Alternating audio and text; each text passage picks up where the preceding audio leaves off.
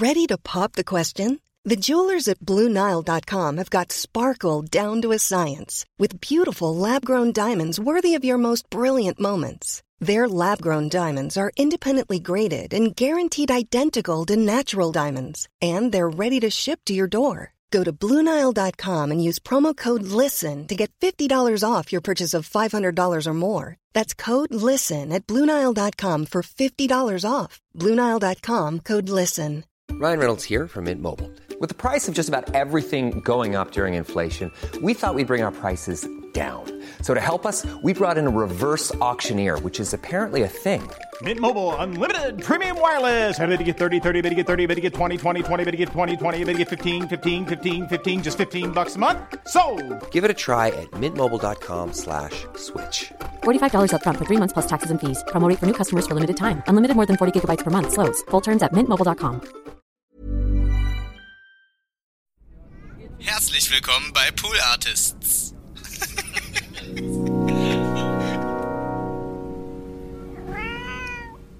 diese Maxi-CD wurde günstiger verkauft als die anderen Maxi-CDs. Wie ich hörte auf Ansage von Kraftwerk. Weil die natürlich über diesen Expo 2000 Deal, wo sie sich dumm und dämlich verdient haben für folgenden Jingle. Expo 2000. That's it. That's it. Da muss Keine man erst mal Ahnung, drauf- da 2,4 muss man erst mal drauf kommen. Ja, und alle Rechte, vertraglich alles. Nee, nee, also das bezahlt uns das Geld für das und alles damit, die Verwertung dürfen wir trotzdem übernehmen. Und dann stellen wir unsere Maxi-CD, ja, for the people, low-price-mäßig. Das fand ich wahnsinnig coolen und guten Move von ihnen. Und das Stück ist natürlich äh, wahnsinnig gut, so, ne? Also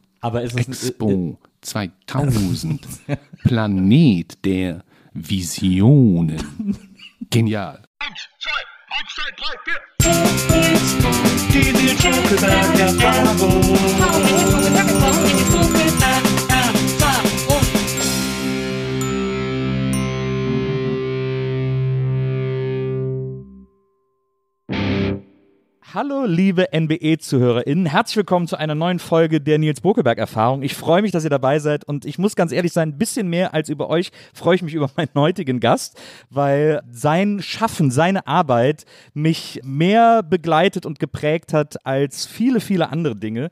Ich deswegen seit äh, na, ungefähr äh, sechs Nächten nicht mehr ruhig schlafen kann, weil ich so aufgeregt bin, dass er heute bei mir ist. Ein fantastischer Musiker, ein grandioser Texter, ein super Typ. Herzlich willkommen, Jochen Distelmeier. Wundervoll, danke sehr. Grüß dich, Nils. Ich äh, freue mich so sehr, ich freue mich wirklich so sehr, dass du hier bist, weil ich, wir können auch ganz von vorne anfangen. Die erste Platte deiner Band damals, Ich Maschine von Blumfeld, ne? Mein äh, ältester Bruder hat die gekauft und der war auch immer sehr wichtig für mich, was so Musik betrifft und so. Die habe ich so viel von dem äh, immer gezeigt bekommen und abbekommen und so. Und äh, die habe ich dann gehört und fand die sofort super, hab überhaupt nichts kapiert. Ich habe äh, das Gefühl, dass ich heute, so wenn ich die heute höre, dass sich mir manchmal so Songs erschließen und so und ich manchmal so Sachen auch besser verstehe. Ja, da weil ich- geht's dir wie mir, ehrlich gesagt.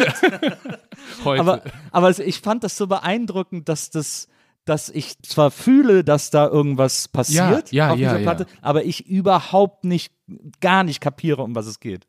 Weil ich hatte immer das Gefühl, das ist so eine, ähm, das ist eine Band, also es gibt ja auch viel, dass gesagt wird, Diskurs, Pop, bla bla bla und so, der äh, intellektuelle, äh, äh, das ist Pop, whatever. Hast du das Gefühl, dass das immer so der Hauptzugang war, den die Leute zu der Musik hatten, oder gab es das eigentlich viel mehr, dass Leute dass die Leute gepokt haben auf den Konzerten Ja. und dass, dass da einfach, ja, dass es um so einen Sound ging und um so einen, Ja. um so einen Drang. Ja, ich glaube, das war das äh, Main Thing. So bei den ganzen Konzerten, ersten Konzerten, die wir hatten, die Reaktion der Leute, die bei den Shows waren, äh, äh, äh, das war so ein Eins zu eins Ding. Die haben sofort, also intuitiv über die Musikalität, die Kraft, ja, den Sound und so, den wir hatten, geschnallt, worum es, ja, jenseits der, sag ich mal, Textebene oder irgendwie was geht. So. Und diese, sagen wir mal, vielleicht eher so mediale Verhandlung oder, oder Behandlung von den Sachen, die, na klar, Musikjournalismus hat immer das Problem, wie soll man über diese Musik schreiben? Das ist ja, relativ kompliziert manchmal und deswegen stürzen sich natürlich viel auf das andere, was neu ist, neben dem vielleicht neuen Gefühl oder für damalige Verhältnisse neuen Sound, nämlich dann die Texte. Und das hat sich dann so ein bisschen schneeballmäßig, denke ich, verselbstständigt, dass es dann so sehr stark so wahrgenommen worden ist. Also in der Öffentlichkeit, aber bei den Leuten eigentlich nicht. Aber glaubst du, dass es auch, dass es auch viel äh, Distinktion war? Also glaubst du, dass es viele Leute gab, die, für die es schick war, Blumenfeld zu hören, weil es irgendwie keiner kapiert hat? Ich glaube nicht, weil es keiner kapiert hat. Es kann sein, dass es viel mit Distinktion zu tun gehabt hat. Ich äh, hatte eigentlich, ich war mir eigentlich sehr sicher, als wir uns zum ersten Mal im Proberaum getroffen hatten und dann gleich drei, vier Stücke so fertig hatten und dachte, wow, also das ist genau das, äh, was ich eigentlich in den letzten Jahren vermisst hatte an Musik und an Gefühl. Und ich hatte von vornherein eigentlich, ich wusste sehr genau, welchen, heute würde man sagen, Impact oder welche, ja, das haben würde, wenn wir was releasen würden. Ja. Weil zu der damaligen Zeit, wie, was ich eben schon sagte, fehlte mir genau diese Art von, ich würde sagen, direkten, also gar nicht so. Ne? Äh, Für mich war es der Versuch, mich so direkt wie möglich in der damaligen Zeit zu dem, was mich beschäftigte, berührte, um uns herum los war, mich dazu zu äußern. Ja. In einer Sprache, in der das eigentlich so in dem Maße nicht üblich war, hierzulande. Ja. ja?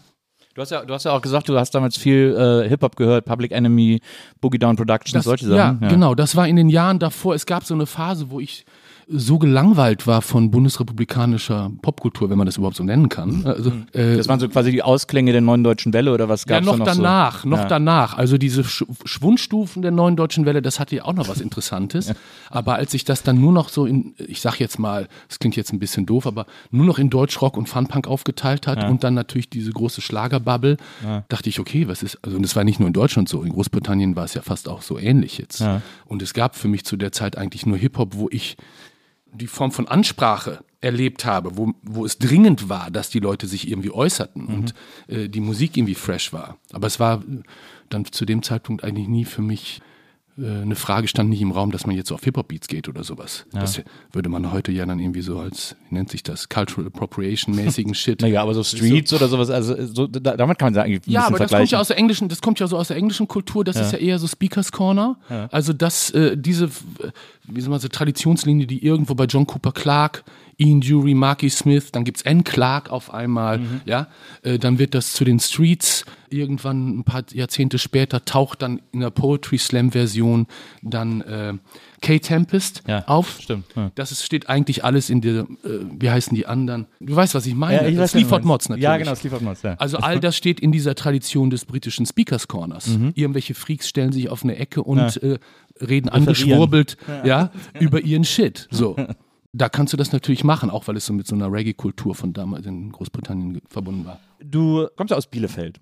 Das ist richtig. Äh, da ist ja da ist nicht so rasend viel los, äh, möchte man sagen. Stimmt nicht, Es, es gab damals eine ganz gute Kultur. Du hast mal erzählt, äh, da wollte ich dich mal fragen, weil du nämlich auch gesagt hast, du hättest es gar nicht so geil gefunden. Du hast im Forum Enger, das war ein, eine Venue, äh, wie man heutzutage sagt, in Bielefeld, da hast du Nirvana live gesehen vor dem großen Hype. Da habe ich alles. Also da habe ich unzählige Bands. Nirvana haben gar nicht auf mich so einen großen Eindruck da gemacht. Aber warum nicht? Andere äh, das, muss ja, das war ja wahrscheinlich Bleach-Zeit oder was? ne? Ja, das Muss war noch nicht mit äh, äh, Dave Grohl. Ja. Weiß ich nicht. Das hat mich nicht so. Oh Gott, jetzt wird's gefährlich. Auch später habe ich eigentlich so trotz der Hits Ja. und des, wie soll ich sagen, äh, der Sympathie oder des Mitgefühls für diese Three Piece, was wir ja auch waren, hatte ich den Eindruck schon jenseits von Substanzmissbrauch in der Band, so die Sollbruchstellen dieser, weißt du, das hörte man schon an. Ja. Also auch in den Versuchen von Inuturu, glaube ich, war dann die Platte, in der sie so versucht haben, ne? Wo, wo kann er hin mit seinem berstenden Talent sozusagen? Also die, Entschuldige, diese, diese sich später abzeichnende Tragödie und das Drama darum, das schien mir schon, ohne dass ich das geschnallt hätte, weißt du, auf diesem Showcase, okay, da Moment, muss ich ja. gar nicht so ran, weißt Ja, du, das ist. Äh, Ja, dann lieber irgendwie die Feelies nochmal äh, äh, zweieinhalb Stunden lang schrammi schram, so. Oder Aber hattest, du- hattest du Angst davor? War das Nein, es irgendwie- war keine Angst. Es war, ein- ich fand es nicht, ich fand's ein bisschen langweilig. Ja, okay, verstehe. Ich habe später von Leuten gehört, die sie im Kir gesehen haben in Hamburg, Ja. die einen ähnlichen Eindruck hatten. Andere haben gesagt, nein, das war mega. So. Ich weiß nicht, inwieweit da viel so Halbfolklore dann so mit drin Na klar, ist. Ne? na ja. Ich habe sie gesehen bevor. Weiß, man, man, man weiß es bei sich selber ja auch nie. Man, man ist ja, also man tendiert dann auch noch selber dazu, da irgendwie das zu äh, über- oder unterzubewerten im Nachhinein, im Nachklapp. Also wenn man etwas erlebt hat, bevor es so explodiert ist, dann erinnert man sich ja anders vielleicht auch daran, weil man es sozusagen in dieser Explosion reflektiert. Ja, mir hat auch Butch Vig als Produzent nie so behagt, obwohl diese Platte natürlich für das, was sie ist, perfekt produziert ist, so wie DJ Ötzi in sich perfekt produziert ist. Stehst du? Ja, Also aber Schwick für und DJ Ötzi, das ist auch eine Linie, muss man. Entschuldigung, Entschuldigung, Entschuldigung, Entschuldigung. Ey, was gibt? Aber du verstehst, was ich meine. ja, absolut, also na, das absolut. ist, äh, äh, Nein, aber das Forum Enger und das AJZ Bielefeld so äh, wichtige und ich denke auch äh, ja, sehr, sehr gute ja, Venues, wie du sagst, oder das, was die, was die gebucht haben an Shows und so, wer da alles da war. Es gab vorhin noch das Skala in Herford, wenn du, wie gesagt, in der nordrhein-westfälischen, ostwestfälischen Provinz aufgewachsen bist und du hattest irgendwie so Orte neben den Plattenläden und den Musikzeitschriften und Fanzines, wo auf einmal die Welt da war. Mhm. Das ist krass, das jetzt auch. Dexys Midnight Runners, äh, Dead Kennedys, äh, äh, so, Ja. verstehst du? Weil eben zu dem Zeitpunkt, das ist natürlich jetzt auch Folklore, die Sachen nicht so verfügbar waren, wie es jetzt ne, ist und es dadurch alles viel kostbarer und einen ganz anderen Zauber entwickelte. Ja, das war schon geil, das war toll. Ja, also von daher, die Stadt selber, ja klar, aber äh, äh, die Orte, die es gab, sehr prägend und besonders und toll. Ja, man richtet sich ja in seiner Jugend sowieso immer da ein, wo man ist. Also man schafft ja immer, man schafft es ja immer, wenn man jung ist, aus dem eigenen Horizont was Besonderes zu machen. Also, ja, und ja. trotzdem, wenn ich mich dann mit meinen Freunden, äh, Hamburger Freunden, die aus dem Norden kommen oder aus Süddeutschland, äh, ähnliche Generation, andere Landschaften, andere Strecken, die mit dem Fahrrad zurückgelegt werden mussten, um ja, äh, zum Punkrock zu, ja. Aber das Gefühl war, das, ich weiß nicht, also ja, auf absurde Weise sehr ähnlich. Und, äh, und die, die, die Anekdoten ähnelten sich auch, irgendwelche Auseinandersetzungen mit, ja. Ich weiß noch, wie ich euch, ich glaube, ich weiß gar nicht, ob es das erste Mal war, dass ich euch live gesehen habe. Da habt ihr gespielt auf einem Festival, also mit Blumfeld, in Zons. Das ist so, eine, so, ein, so ein Burgtheater, so ein Open-Air-Burgtheater äh, in der Nähe von Köln, so Richtung Düsseldorf, äh, am Rhein direkt gelegen. Und das war so ein weirdes Booking, das dieses Festival hatte. Aber ich war irgendwie, ich war 16 oder so. Wer war dann noch? Was kannst du dich da, das ja, erinnern? also ich weiß da, nicht mehr. Es ging gleich zwei Tage. Ihr habt gespielt, Maceo Parker hat gespielt. Hm. Äh, ich bin vor allem hin, weil the Beat in the Garbage Can gespielt haben. Die habe ich geliebt damals, wie verrückt. Äh, so und also sehr, so wie Bookings halt früher waren. Also Ja. auch gar nicht so begrenzt auf den Stil oder so, Nein. sondern wir versuchen mal so viel wie möglich mitzunehmen Ja, quasi. aber in dies, auch das hatte was Unschuldiges. ja, total. Und dadurch war es so frei und äh, ja. ja. Aber das gibt es doch bestimmt heutzutage auch noch. Also. Ja, aber Obwohl es ist schon ein bisschen professionalisierter, eingegrenzter, zielgruppenorientiert. Naja, genau. Du hast recht. Es gibt irgendwie mehr Marktforschung heutzutage ja, bei ja, ja, Festivals, ja. als das Mehr. Kontrolle. Also, äh, ne? Als würde der Zufall ausgeschaltet werden. Ja, genau. Also irgendwie so, ich komme eigentlich, um mir eine Punkrock-Band anzugucken, auf einmal sehe ich Maceo Parker und finde es auch ganz geil. Was ist mit mir los? Also bin ich noch echt? äh, so. Ja, genau, das. Parker hat da gespielt, Ja. aber nicht an dem Tag, als wir gespielt haben. Das Ich glaube schon, doch. Ich glaube schon. Ja, der, und, und ich glaube, El Bosso und die Ping-Pongs haben auch noch gespielt. Das war ja damals Diese Namen. die deutsche Ska-Band. äh, toll, ja. Aber diese Namen, El Boss und Ping Pong, äh, da ploppen bei mir sofort so Sachen wie Pillepaller und die Ötterpötter, kannst du das noch? Das sind so äh, Vorläufer von später hießen dann die Bands. Okay, jetzt fallen die mir nicht. Äh, United Carbine Productions, äh, äh, Lords of the New Church. äh, gut, okay. Time Tunnel Shit. Aber das ist aber, deswegen kenne ich dieses Gefühl, dieses Lebensgefühl als, als Jugendlicher oder so, dass man Du kommst aus Köln. Also Ich, na, aus Wesseling, zwischen Köln und Bonn, so eine Kleinstadt. Ah, okay, okay, 70.000 okay. Mhm, Einwohner, jeder kennt jeden irgendwie. äh, Es gibt diese typischen Probleme, die Jugendliche äh, haben, die sich alle kennen. Also Ja. immer kennt irgendwer irgendwen und dann gibt's Ärger und so weiter ja, und so ja, fort. ja, ja, Logo.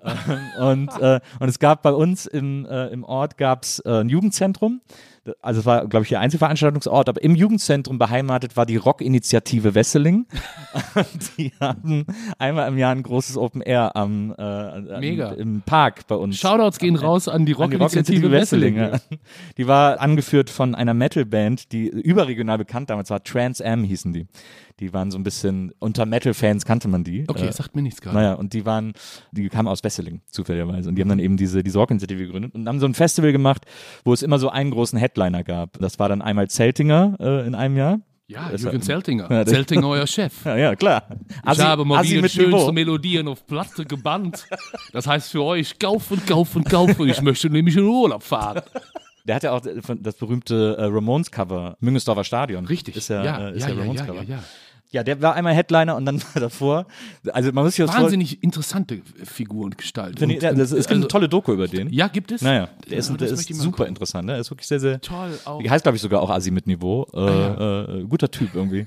Der ist, der ist wirklich sehr faszinierend. Und dann weiß ich aber noch, das war ja so ein Festival, also ne, in so einer Kleinstadt, wo nichts ist, es ist natürlich dann alles da. Also alle Familien und so stehen dann da irgendwie. Und dann weiß ich noch, da hat dann eine österreichische Glam-Rock, Glam-Metal-Band gespielt. Die hießen Ballroom Blitz. Die sind mit einem eigenen Doppeldeckerbus gekommen, der mit M&M getaggt war, weil die sich den von denen sponsern lassen. Und, äh, und dann kommen die auf die Bühne und das Erste, was sie sagen, war, ja, servus Wesseling, wir waren gestern in Amsterdam, da haben wir unser ganzes Geld verhurt, jetzt kommt unser erstes Lied. Das war eine geile. Wann war das? Boah, äh, das muss jetzt, äh, jetzt bin ich. Klingt wie eine Mischung aus, Entschuldigung. Ich bin Aus Bilderbuch 45, und also das ist wahrscheinlich so 33 Jahre her oder so, 34 Jahre irgendwie so. Okay. Das war, das war mega. Aber das ist so, das fand ich so geil, weil das hat dann so den Rock'n'Roll in die Provinz gebracht. Aber ne? richtig Das war so richtig das ganze Roses-Feeling da in Wesseling irgendwie. das ist doch, und das ist doch das Aufregende an Rock'n'Roll, dass der, dass der immer über, oder Pop oder wie immer man das nennen will, dass das immer überall mit so einfachen Mitteln irgendwie herstellbar ist und, Ja. und reproduzierbar ist. Ja, aber, mh, genau, ja. Das ist doch, glaube ich, das, weil das ja auch so viel mit einem macht und für einen bringt. Und deswegen, wie gesagt, war ich ihm auch so aufregend, dass du heute kommst, weil diese Platte mir ja auch so viel gebracht hat und, und mich, mich irgendwie so gefühlt schlauer gemacht. Ich habe dann auch, ich konnte die Texte dann auswendig und habe das immer mitgesungen und alle meine Freunde haben gesagt, hä? Und dann so, lass nicht über Sex reden, hihihi und so. Und alle waren irgendwie so, äh, aber, und ich so, ja, ja, du musst mal genau hinhören und so. Danke, ja, toll. Das ist doch, das ist doch, das ist doch so toll, dass das so überall ankommen kann. Ja, manchmal hat es gar nicht mit einem selber zu tun. Na. Das lernt man oder den Eindruck kann man dann später haben. Ja. Dass es irgendwie, ja, trotzdem eben dieses Verbindende steuert. Ja. Nicht nur jenseits räumlicher Grenzen, sondern auch über die Zeiten hinweg. So eine andere Art von Verbundenheit und Leute, die dann Musik hören, auf Shows gehen, abgehen, in welcher Form auch immer, äh, tauchen ein in diese, erleben das auch. Das ist ein, hm. und diese Form von, wer hat das gesagt? Music is the healing force of the universe, also diese heilende und verbindende äh, äh, Kraft der Musik, auch in der Ekstase oder im Pogo oder wie auch immer. Ja. äh, wie soll ich sagen? Das ist, ich habe den Eindruck, dass das ein bisschen verloren gegangen ist äh, in der heutigen Musik. Also das Vertrauen vielleicht darin, ne? obwohl alle wissen und spüren, es ist ein menschliches substanzielles äh, Bedürfnis, angeschlossen zu sein an Musik und darüber an andere und mit anderen verbunden zu sein, aber dieses damals vielleicht noch in dieser Repetition von one, two, three, oder, ne, oder auch langsamer, dieses, wenn man fast schon so schamanistisch tranceartige, ne, was du später auch im Techno hattest oder sonst wo, ne, wo irgendwann sich bestimmte Sachen so aufzu, ja, zu lösen scheinen. Das ist so ein bisschen weg, so die Art, wie die Leute mittlerweile tanzen, weißt du? Ja. Zu modernerer Musik, so Trap oder so. Hat schon sowas Körperschützendes. Sowas in mir, ja. So, ne? Also, stehst du, was ich meine? Es hat nicht mehr diese, ja, ob jetzt Hippie oder Punkrock oder whatever. okay. Aber glaub, glaubst du nicht, dass das ein bisschen, glaubst du nicht, dass das ein bisschen kulturpessimistisch ist? Nein. Äh, Also, nein, es- es gibt ja so Wellen. Ja. Also, das ist ja, ne?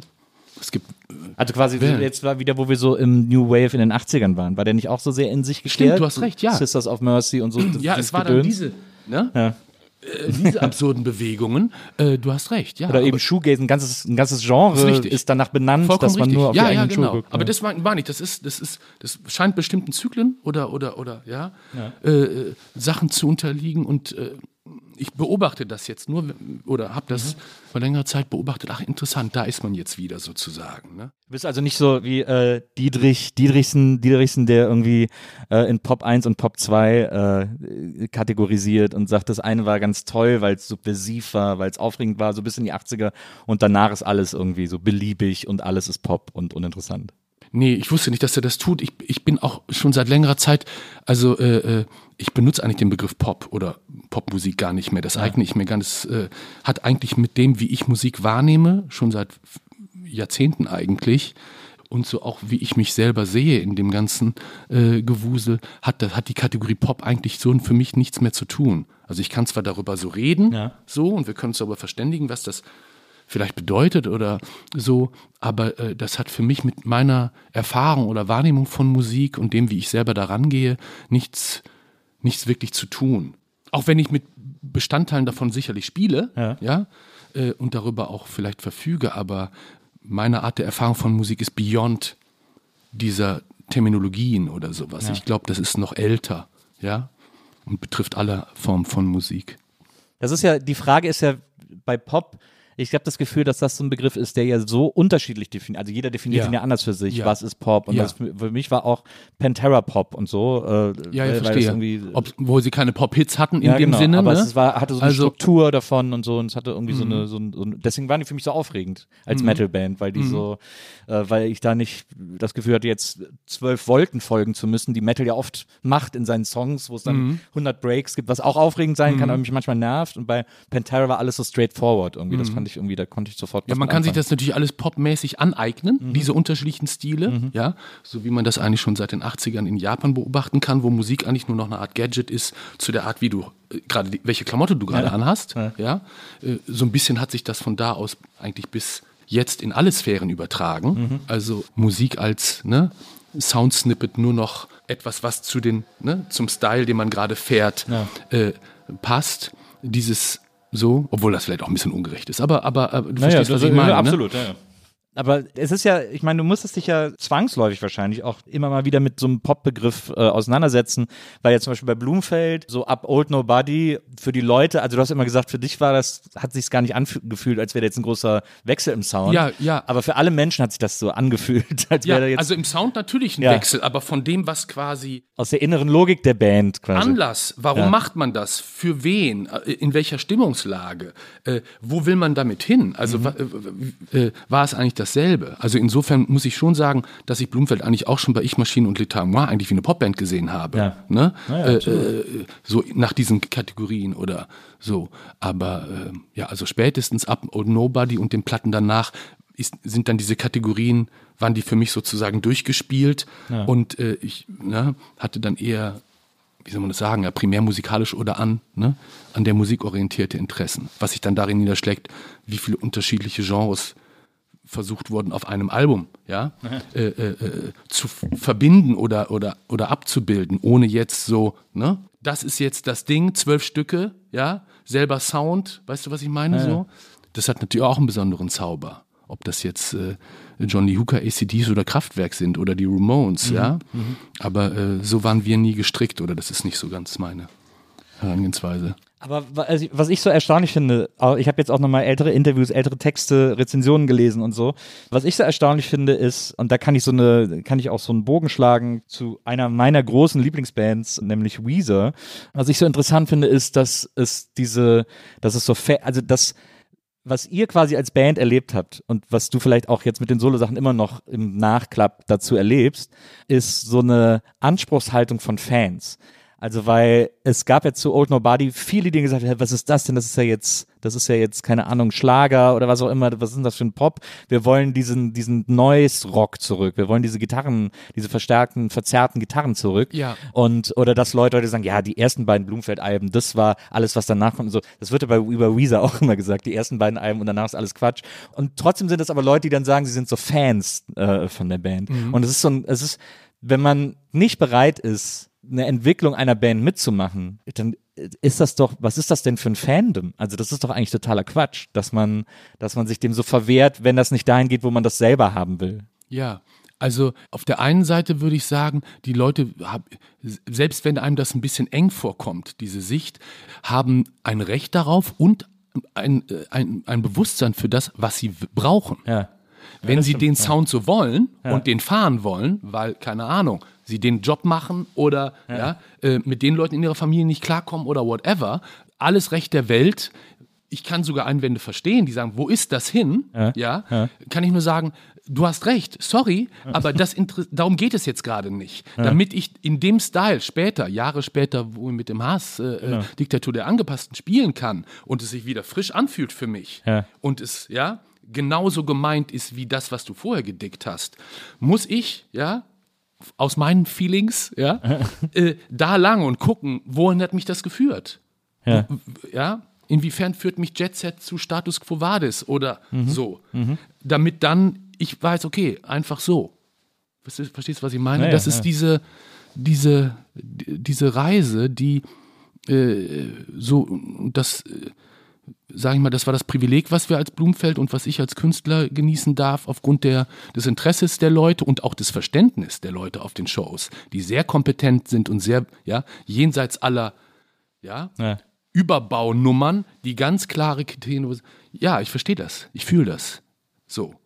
Also dieses Privileg haben wir immer genossen und das hat äh, ja, uns frei sein lassen in, in unseren. Wir konnten dem Flow folgen Ja. Der Musik, weißt du, ohne zu konzeptuell. Ah, jetzt machen wir aber das, ne? So, äh, äh, wie hießen die denn nochmal? Ähm, ach Gott, ja, jetzt äh, ähm, so Bands, die erst ein Funk-Album machen und dann zwei Jahre später ein Country-Album, Ja. wo das so formatmäßig gesetzt ist. Ja. Da kann ich die Ver- Versuchsanordnung nachvollziehen, Ja. auch das Interesse, aber mir ist es dann zu konzeptuellig. Ja. Aber das ist ja auch ein Ansatz, also konzeptuell an Musik ranzugehen. So die, Ja. die Tubes, glaube ich, sind zum Beispiel so eine Band, die erst Die so, Tubes. die erst so Punk und dann aber auch so super funky Platten machen und so. Ja. Ja, Also, also, das gab es ja auch schon vor, auch bei, ob es Dexys Midnight Runners oder Jam, Paul Weller und so weiter, gab es das auch. Das habe ich natürlich jugendlich, ne, Mhm. auch als den heißen Shit wahrgenommen und gehört und so. Aber später, aus meinem Gefühl ist es so, wenn, wenn es zu sehr, jetzt ist es, mache ich das und ziehe jetzt nur noch diese Sachen an und es klingt nur noch so und über, damit überrasche ich alle oder provoziere ich alle. Ja. Äh, Das es kommt mir zu, äh, das ist, äh, un, un, Das ist ich ja ein bisschen ein Konzept quasi. ja, das finde ich aber ein bisschen unelegant. Also das ist so, ähm, das glaube ich irgendwie nicht. Da gucke ich jemandem dabei zu, wie er oder sie es macht. Dann bin ich aber schon raus. Wie bei einem Schauspieler, wo sehe ich, ah, krass, jetzt bringt er oder sie diesen Trick. Ja, ja. Das will ich ja gar nicht sehen, sondern ich will den Charakter und, weißt du, wenn, ich, wenn ich beobachten kann, ah, so ist das gemacht, dann bin ich natürlich jetzt als jemand, der das als Musiker betreibt, äh, vielleicht ein bisschen kritischer oder strenger, aber dann bin ich ganz schnell raus. Ich möchte jemanden kompetent am Start haben, äh, äh, der sagt, I don't give a shit, das ist für dich. Ja. Es gibt einen Gitarristen, ähm, Derek Trucks, derzeit äh, von der Band, die ich sehr schätze, äh, Tedeschi Trucks Band.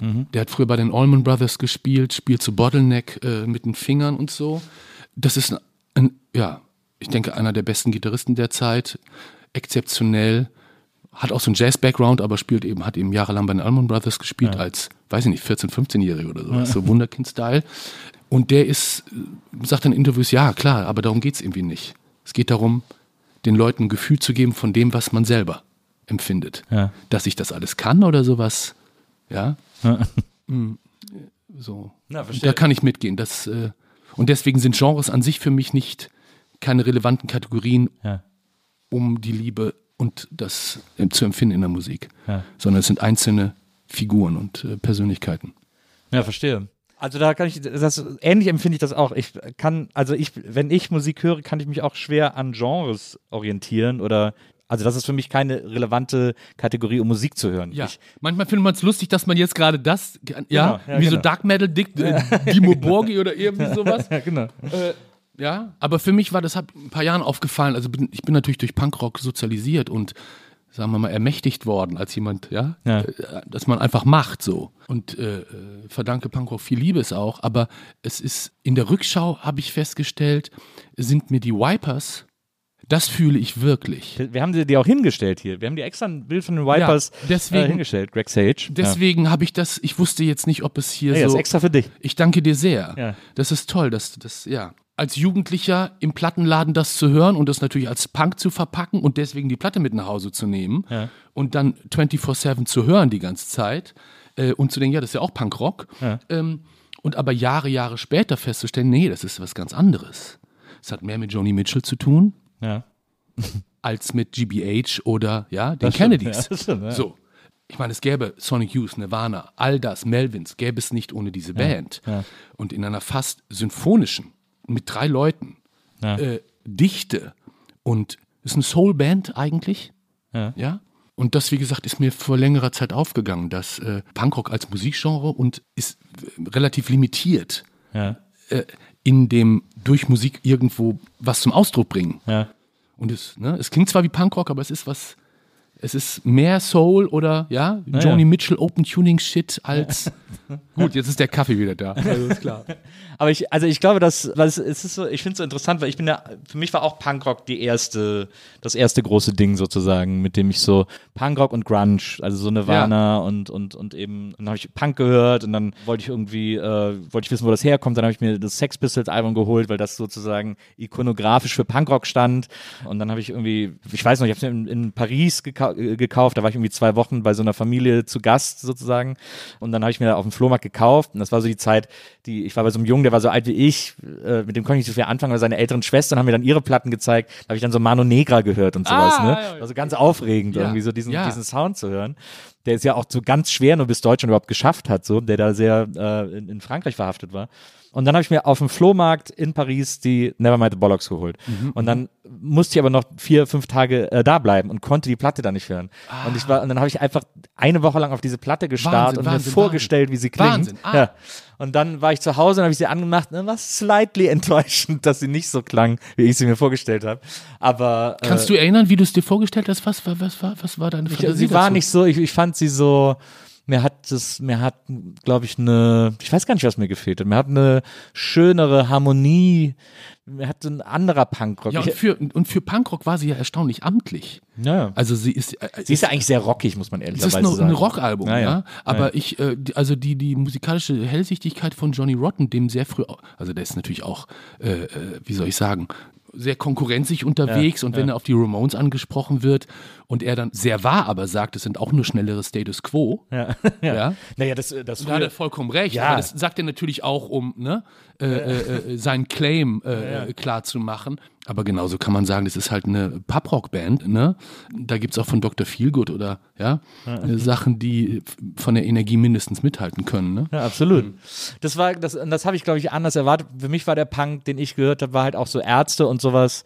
Und äh, dadurch habe ich so eine, ja, aber also habe ich irgendwie was anderes erwartet. Deswegen hat sie mich erstmal nicht so. Jetzt, mittlerweile höre ich sie super gerne, aber damals war es irgendwie. Die, meine Projektion war, ging einfach zu lang.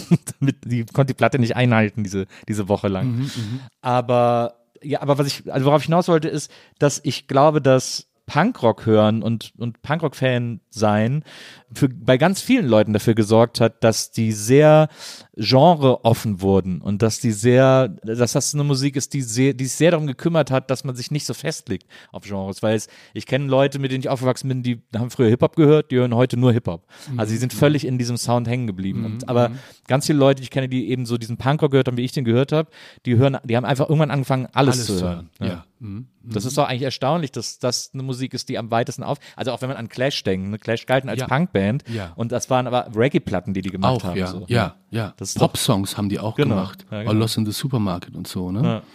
Swingige Band auch. Mhm. Das finde ich, das finde ich erstaunlich, dass gerade Punkrock da irgendwie am Anschlussfähigsten ist zu allem anderen. Mhm, Ja, das hat sicherlich auch mit England, also den Einflüssen anderer Musiken in England zu tun. Okay, das kann ich jetzt, ich, ich äh, verstehe das vollkommen, finde das auch richtig, kann es mir jetzt aber auch nicht herleiten, oder, oder, aber es trifft genau zu.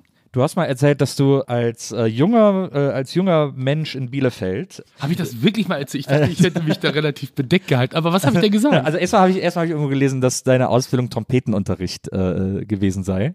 ah, ja. Hast du, hast du Trompetenunterricht gehabt als Kind? ich habe Trompete gespielt, ja. Ja. Aber ich habe sehr, ich habe sehr, sehr früh angefangen, Musik zu hören. Ja.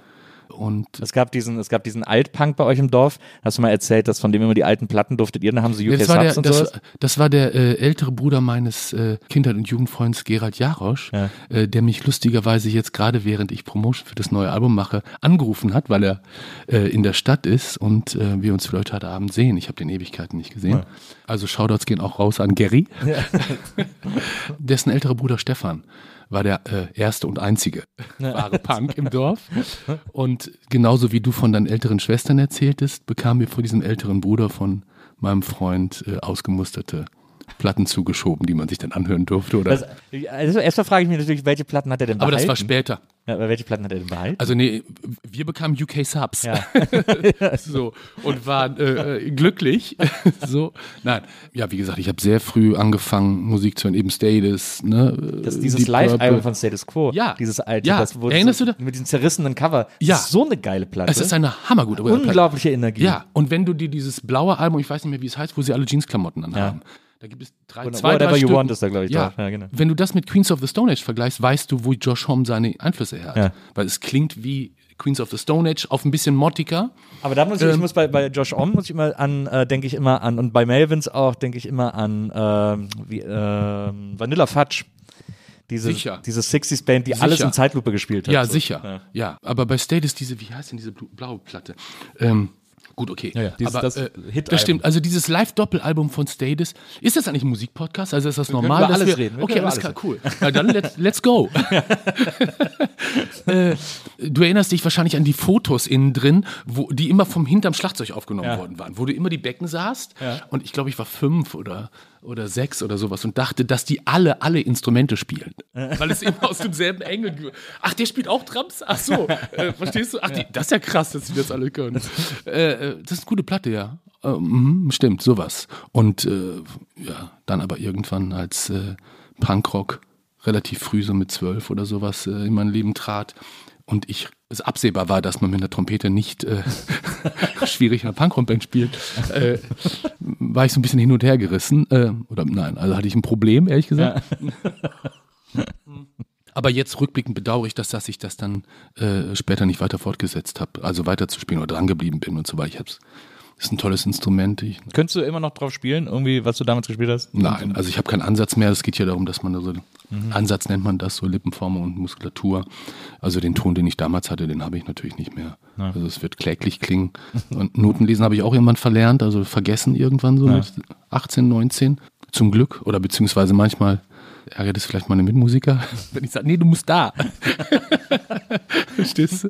Auf jeden Fall hast du mal irgendwo erzählt, darauf wollte ich nämlich eigentlich hinaus. Ähm, und äh, das interessiert mich und unsere HörerInnen natürlich äh, brennend, dass du erzählt hast, dass du als Jugendlicher auch Platten geklaut hast. Und jetzt wollen wir natürlich wissen, welche das waren. Das weiß ich nicht mehr. Das bin ich ein paar Mal noch, das war bei WOM, glaube ich, dann. Äh, Die waren auch immer so teuer. Bomb war immer, ich hatte, ich bin immer nach Köln zum Platten äh, kaufen gefahren und Saturn war ja der Laden in Köln für Schallplatten damals. Ach so, okay, das- Die hatten unten so eine riesen Plattenabteilung. In der Mitte gab es so eine Insel, so eine Hörinsel, wo man so Mhm. vorhören konnte. Und da war ein Typ, den nannten alle nur den Engländer. Mhm, Und der konnte dir jedes Lied, wenn du es ihm nur vorgesummt hast, ja, ja, das ist hier vorne. Das Ach so, aber da, ich, äh, das erinnert mich an so einen alten El Bandi-Gag. Kennst du diese Folge, wo er nicht weiß, äh, wie die Nummer ging und er seine Familie äh, durchfragt, Pack, Pack, warte, warte, es geht so. Keine Ahnung, was soll das sein? So, die, die ganze Folge handelt nur davon, dass er ähm, niemand weiß es. Dann kommen sie irgendwann in so ein Plattengeschäft, Tiere, Schlange, Schlange, so, bei genau so einem Dude. Ne? Leute stehen, ja, es war so, na, na, na, na, na, ja, ja, äh, äh, ja, Sing in the Rain da hinten rechts oder sowieso. Ne? Und, und er, er war nicht so ganz auf, ja, ja, ja. So, und so, Mann, Mann. Alle werden so abgeliefert, ja, musst du Frank Sinatra ist da vorne, nee, das ist, äh, da, da, da, da. da. Und er, pass auf, das ist, ähm, keine Ahnung, nächster. so einen Typen gab es bei euch bei Den gab's Wom- bei- den bei Saturn, bei Saturn, äh, in Machen Köln. wir Schleichwerbung vor so. Nee, ich, glaube, das war auch der erste Saturn in Deutschland. Ich glaube, äh, da hieß es ja noch Saturn Hansa, hieß es so, da. da waren sie noch korrekt, meinst du? Ja, da waren sie noch, da waren sie noch Indie sozusagen. da war Saturn da noch waren sie noch ein harmloses Indie-Startup. Und da hat sich jeder seine Platten gekauft. Es gab auch ein wahnsinnig bescheuertes System. Die, äh, die Schallplatten hatten alle so Preisschilder mit Buchstaben drauf. Mhm, und an den Säulen hingen immer so, äh, äh, so Legenden, welcher Buchstabe welchen Preis bedeutet. Ach so, ach Das so. war ja, das- extrem okay, seltsam. das Deswegen gab es so L, ohne Platte in L, wow. Ähm, und, äh, und dann gab es irgendwann auch WOM. Und bei WOM, der war am Neumarkt, Saturn am Hansaring. Und ähm, bei WOM war jede Platte einfach grundsätzlich 8 Mark teurer. Einfach so. Die gleiche Platte. Ich hätte nur mit der Bahn Ist halt ein Fachgeschäft gewesen. Ich erinnere, wo wir da sind, als Kraftwerk, glaube ich, Expo 2000 rausgebracht Ja. haben. Da existierte noch WOM. Ja. Und es gab diese CDs, waren es dann schon, auch mit diesen Preisschildern, die man eigentlich äh, ja, nicht abkriegte. Und die hatten so eine extra Low-Price-Bedingung gestellt. Kraftwerk. Also diese, diese, ja. diese, diese Maxi-CD wurde günstiger verkauft als die anderen Maxi-CDs. Wie ich hörte auf Ansage von Kraftwerk. Weil die natürlich über diesen Expo 2000 Deal, wo sie sich dumm und dämlich verdient haben für folgenden Jingle. Expo 2000. That's it. That's it. Da muss Keine man erst mal Ahnung, drauf- 2,4 da muss man drauf oder kommen. irgendwie sowas. Ja, und alle Rechte, vertraglich alles. Nee, nee, also das bezahlt uns das Geld für das und alles damit, die Verwertung dürfen wir trotzdem übernehmen. Und dann stellen wir unsere Maxi-CD, ja, for the people, low-price-mäßig. Das fand ich wahnsinnig coolen und guten Move von ihnen. Und das Stück ist natürlich äh, wahnsinnig gut, so, ne? Also Aber ist es Expo 2000, Planet der Visionen. Genial. Aber ist, haben sie nicht vielleicht auch die ein bisschen billiger gemacht, damit sie auf jeden Fall chartet? Gut. Wenn du mir jetzt mich um eine weitere meiner Illusionen ärmer Hast machen hast willst, du die- so hast- hardfair. Hast, ja, du, hast du die wenigstens bei WOM geklaut? dann wär's wieder, Bravo, dann bravo, hätten wir es wieder bravo. ausgeglichen. Dann Ja, wieder natürlich habe ich sie dann beim geklaut. Ey, mega korrekte Dudes, her damit. Ciao, Peoples. Nehme ich gleich dreimal mit. so jetzt, äh, also wir haben jetzt quasi diese, diese, diese ganze Blumfeld-Zeit, das war dann auch irgendwann, äh, hast du dann auch mal im Interview erzählt, das war dann auch, weil dich Leute so, so, so ratlos gefragt haben, wieso hast du denn, wieso, wieso machst du denn die Band nicht mehr, wieso hast du mit der Band aufgehört, dass du irgendwann einen schönen Vergleich mal äh, gesagt, das ist halt ein Bild, das halt irgendwann einfach, das ist halt fertig gemalt und Ja. so hat sich das für dich angefühlt. Ja, so hat es, es wie gesagt, ist absurd, weil die Produktion zu verbotene Früchte, die da Aufnahmen und so waren wahnsinnig easy, es war super toll. Ich hab, da habe ich übrigens gelesen, ihr seid in ein Studio gefahren, weil da vorher, äh, du fandest es so interessant, weil da vorher die Band verschissen oder so. Ich weiß Nee. nicht, wie hießen Nee, die? Zerschissen, nee. Nein, äh, vor allen Dingen fand ich es interessant, weil Pentangle Ah, ja. äh, äh, da aufgenommen haben. Eine äh, britische Folkband, Folk- die ich sehr, sehr bewunderte zu dem Ja. Zeitpunkt und immer noch bewundere. Die absurderweise eben im Augenweide-Studio in, äh, in, in Hamburg auch mal aufgenommen haben. Äh, ich glaube, Nick Cave hat sogar auch mal da irgendwie Mhm. eine Session gehabt. Und die Band, die du meinst, äh, war angeschissen. Ach, angeschissen. Äh, von Jensen. Hm, Ich bin aber nicht sicher, ob es wirklich angeschissen war oder eine andere seiner äh, Wenn du im Interview hast du irgendwann mal erzählt, dass seiner angeschissen Band. ne? Ja, okay, also Ja, ja. dann wird es wohl so gewesen sein. Aber vor allen Dingen über diese aus eigentlich Hippie-Proc-Kultur entstandene äh, in Deutschland äh, aufgrund vielleicht eines kulturellen Missverständnisses. Also die haben natürlich Pentangle, ja, Fairport Convention und solche Sachen gehört und gedacht, wie übertragen wir das jetzt? Ne? Wie, wie übersetzen wir das für Leute? Dann machen wir das halt mit Minnegesang. So. Ne? Das führt dann irgendwann zu In Extremo und äh, Santiano, also so diese komischen Trutzburgen von Mittelalter Rock, ja. Santiano fahren wenigstens noch raus. Ja. Die, die gucken sich zumindest, gehen nochmal auf hohe See, aber die anderen sind so in Trutzburgen so. Ist auch Richie Blackmore macht doch jetzt auch nur noch so Yes. Mittelaltermusik. Ja, das ist vielsagend, warum Red. Ja, du hast vollkommen recht. Interessant. Richie Blackmore, Wahnsinn, ja.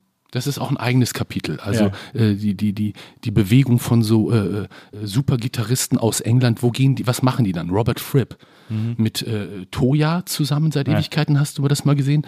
Die haben so wahrscheinlich von seiner Frau so initiiert, so einen YouTube-Channel gemacht, wo die dann so Home Story-mäßig so das Ehepaar performen super sweet, auch super sweet und wo du denkst, das macht Robert Fripp jetzt? Wie humble, also wahnsinnig charming. Wie kamen wir darauf? Augenweide-Studio. Genau. Frank und Stefan Wulff. Ein wundervolles Studio, wundervolle Leute. Da haben wir verbotene Früchte aufgenommen. Es war, ja, ein Traum. Die Tour danach auch super. Ich dachte so, wow, das bringt ja Bock. Ja. Und ich kam nach Hause und dachte, okay, irgendwie, was ist aber, das ist abgefahren. Also, man nimmt ja immer so auf so Touren dann auch so Abschied von den Stücken so. Also, man übergibt sie dann sozusagen final, ne, der Gemeinschaft und sagt so, das ist jetzt, ne, darüber, ich kann das so zwar jeden Abend noch spielen, aber es ist jetzt euers oder unsers, wir teilen das jetzt so. Und dadurch ist man dann in der Lage, nach einer längeren Tour zu sagen, so was, wo geht die nächste Tür auf? Und das war in dem Fall dann so, ah, das ist abgeschlossen, das stimmt so in sich. Und dann in- dieser mir selbst dann so erzählten, so jetzt bekenne ich mich quasi zu meinem Eigennamen, ne? So und gucke, mache mich noch ein bisschen nackter, sagen wir mal so. Ja. Es gab ja diese Live-Video Nackter als nackt sozusagen dann da zum Abschied und folge dem, was ich äh, irgendwann mal von Paul Celan aufgeschnappt hatte, dass sich die Freiheit darin beweist, wenn man in die eigenste Enge geht. Oder das ist die Aufgabe, ne? dass er als Lyriker oder Künstler seine Aufgabe darin sah, in die eigenste Enge zu gehen. Ja.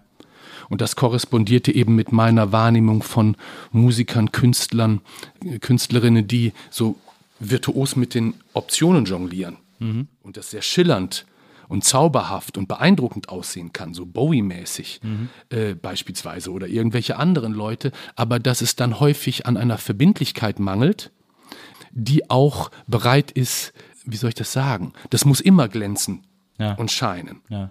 Aber äh, darin kann man sich verlieren. Es ist okay, wenn man eine Phase hat, wo Leute sagen, keine Ahnung, ich kann den Sound von ACDC jetzt nicht mehr hören. Das ist ja schön, das ist immer, weißt du? Oder äh, und irgendwann dickst du es wieder und denkst, das ist ja das Geilste, sie ziehen es immer noch durch, mega, weißt du? Oder Liam Gallagher, über den wir sprachen jetzt neulich, ja, der sicherlich auch eine Phase hatte, wo man das vielleicht von außen eher so ein bisschen cringig äh, fand und man jetzt den anderen, krass, er zieht es durch und sie spielen Networth und das ist äh, so. Ja, und diesem Diktum zu folgen, so, okay, n- noch konkreter werden oder ne, mehr in die Enge gehen und gucken, wie sich daraus sozusagen die Freiheit äh, entfaltet. Also quasi auch mehr oder noch konkreter dafür einzustehen, sozusagen. Ja, Ja. ja, und, und auch noch eigentlich diese Arbeit, die mit eines Tages auf Old Nobody und eben den Schreibweisen auf der Platte So lebe ich auch so begonnen hatte, dieses einfacher werden im Schreiben, klarere Sätze, nicht eben dieses virtuos Hip-Hop-mäßige, ah, da noch ein Doppelreim, äh, Querreim. Das ist natürlich schillernd und beeindruckend, wenn Leute das können, aber das ist es eben nicht am Ende des Tages. Ja. So. Äh, äh, und gute Rapper äh, äh, wissen das. Ja. Nas weiß das, Kendrick Lamar weiß das und einige Leute hier wissen das eben auch. Ne? Kann ich, das ist genau das, was ich eben meinte mit Derek Trucks, ja, spielen. Äh, das kann ich, aber darum geht es ja nicht. Ja. Dann ist es nur, guck mal, was ich, das ist, äh, das ist, das kann man machen bis Mitte 20 oder Ende 20 vielleicht, aber dann Ja, erlebt so- man ja, ist so- weißt du, was ich meine? ist so das Picasso-Prinzip, dieses, dieses Picasso-Prinzip, dass der, äh, dass die Leute sich immer wundern, wenn die so Zeichnungen von ihm sehen, wo er einfach so Fingerübungen gemacht hat und einfach Sachen so richtig gut gezeichnet hat. Also so gut im Sinne von realistisch gezeichnet hat, so realistisch wie möglich, was der halt konnte, um das dann zu dekonstruieren und auf seine Basics runterzudenken. Ja, Ja, wobei da habe ich ein ähnliches Ding wie mit, also ich meine, es ist, steht mir nicht zu, das so zu beurteilen, aber es ist so meine Sicht. Ja. Äh, ist bei Miles Davis ist es ähnlich. Da, da habe ich das, also um das zu illustrieren, was ich eben meinte, würde ich eher David Hockney Ja. nennen, Ja. der, der so äh, mir am Anfang immer ein bisschen zu Kunstschulbeflissen Styles gecheckt hat. Und das kann ich auch und das mache ich. Äh, äh, die, die Sachen mangelten häufig, also das war zwar gut gemacht, aber mich hat es nicht berührt. Erst ab einem Moment, auch ab diesen Swimmingpool-Bildern und später vor allen Dingen diesen Landschaftsbildern, äh, Bildern, äh, sieht man, dass dieser Mann in diesen etwas unverbindlichen, guck mal, was ich kann, das kann ich auch toll, äh, konkret an etwas gearbeitet hat Ja. dass er weiß, eine As- Asphaltstraße ist nicht grau, sondern wenn das Licht drauf fällt, ist sie pink. Im Saftgrün, in der saftgrünen Wiese. Ja, und natürlich ist Malerei Fotografie Ja. in der Abbildung der Welt überlegen und muss sich nicht quasi durch die Erfindung der Fotografie demütigen oder verunsichern lassen, so wie Kraftwerk sich haben von Techno verunsichern lassen und meinten, alles digitalisieren zu müssen und nachweisen zu müssen, dass sie mit Carl Craig mithalten können. Ja. Sie sind John Lee Hooker. Sie müssen, das ist eine Bluesband. Sie können den ganzen, sie können das immer wieder dasselbe machen. Dann hätten sie acht Jahre lang gesagt, den analogen Sound kann sich kein Mensch mehr anhören. Danach wären sie aber, ja, äh, hätten sie kein Problem gehabt, in der Nationalgalerie zu spielen. Ja. Sondern, verstehst du, was ich meine? Mhm, absolut. So, und bei David Hockney ist zu beobachten, als jemand, wie gesagt, ich habe keine Ahnung, ich habe nur gemerkt am Anfang, ja gut, okay, kann man machen, berührt mich nicht. Ja. Dann zu sehen, diese Canyon-Dinger, diese, er kehrt nach England zurück und malt diese äh, Landschaften und Alleen, da habe ich geschnallt, Wahnsinn, was für ein Künstler, der hat konzentriert an der Frage gearbeitet, was ist Perspektive? Es gibt keine Perspektive in der Natur. Die Schöpfung kennt keine Perspektive. Dieses Beispiel eher als Picasso. Ja. Bei Picasso, auch da habe ich, bin ich nicht berufen, das zu beurteilen, aber da würde ich, denke ich an Miles Davis. Miles Davis hatte den perfekten Ton als Spieler. Ein perfekter Ton. Und irgendwie war er, keine Ahnung, ob jetzt äh, Juilliard-mäßig aus der, aus der Akademie raus, lost, Ja. unzufrieden. Und musst, also, hatte ich häufig das Gefühl, Alter, du hast den perfekten Ton. Ja. Das ist ein Geschenk, eine Gnade. Wenn du spielst, ist es, alles fühlt sich richtig an. Ja. Different kind of blue. Ja, schön, dass du Fusion machst. Oder das. Ja, interessant. Ja. Aber es war, hatte sowas Desperate-mäßiges, weißt du, was ich meine? Finde ich auch, aber. Ich Und diese Rückkehr dann zu, äh, Entschuldigung, Cindy Lauper, Ja. ja, diese, ich find's geil, ja, und ich spiele mit Green Garside, so, ist wie so ein Versuch zurückzukehren zu einer, ich spiele einfach nur eine Ballade für dich. Weil darum geht es. Ja. Time after time. Ja? Ah, ja. Weißt du, was ich meine? Ja, ich glaube ja, aber ich gerade bei Miles Davis oder so dieser, ich, das sind ja auch immer so Typen, bei denen man wirklich zugucken konnte. Oder ich, das können wir auch irgendwie, glaube ich, in eine Linie mit Kurt Cobain, von dem wir es eben hatten, stellen, bei denen man einfach so zusehen konnte, wie das eigene Genius oder die Erwartung, auch die eigene Erwartung wahrscheinlich daran, die dann so auffrisst. Also ich meine, so ein, so ein Genie-Status, der wird ja immer von außen zugesprochen, den hat ja niemand selbst. Das sagt ja niemand ernsthaft von sich, ich bin ein Genie und ist das. Also es gibt Leute, die sagen, ich bin ein Genie, aber die sind es eigentlich fast nie. Aber, Ja. aber so dieses, das ist ja was, was, das wird so an, auf einen projiziert oder an einen herangetragen. Auch, auch. Ja. Also ich brauche den Begriff Genie brauche ich nicht, aber diese die Fähigkeit, den Erwartungen standzuhalten oder sie verantwortungsvoll zu verwalten, sage ich jetzt Ja. mal, wie man es bei Kendrick Lamar, der es jetzt gerade versucht und machen muss, Ja. äh, beobachten kann, als jemand, dem das zugefallen ist auf eine Art, der sicherlich auch diese Projektionsfläche ist, ja, für ein paar zigtausend Leute, die achtmal hintereinander Humble mit ihm zusammen singen äh, äh, und das ganze Konzert wie eine Messe alle Texte mit äh, singen können.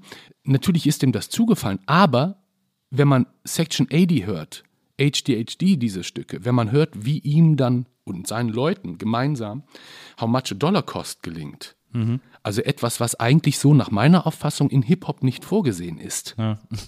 Hip-Hop als Musikform scheint mir in letzter Zeit etwas begrenzt in, sagen wir mal, so einer Polarität von Adrenalin-Testo-mäßige, ja, Äh, Straßenrauditum bis äh, gefährliche, ja, Söldner-Rap-Shit, ja, Aggression und Revolte oder Party-Bling-Bling, ja, Ja. Sexual Party-Vibe. Ja.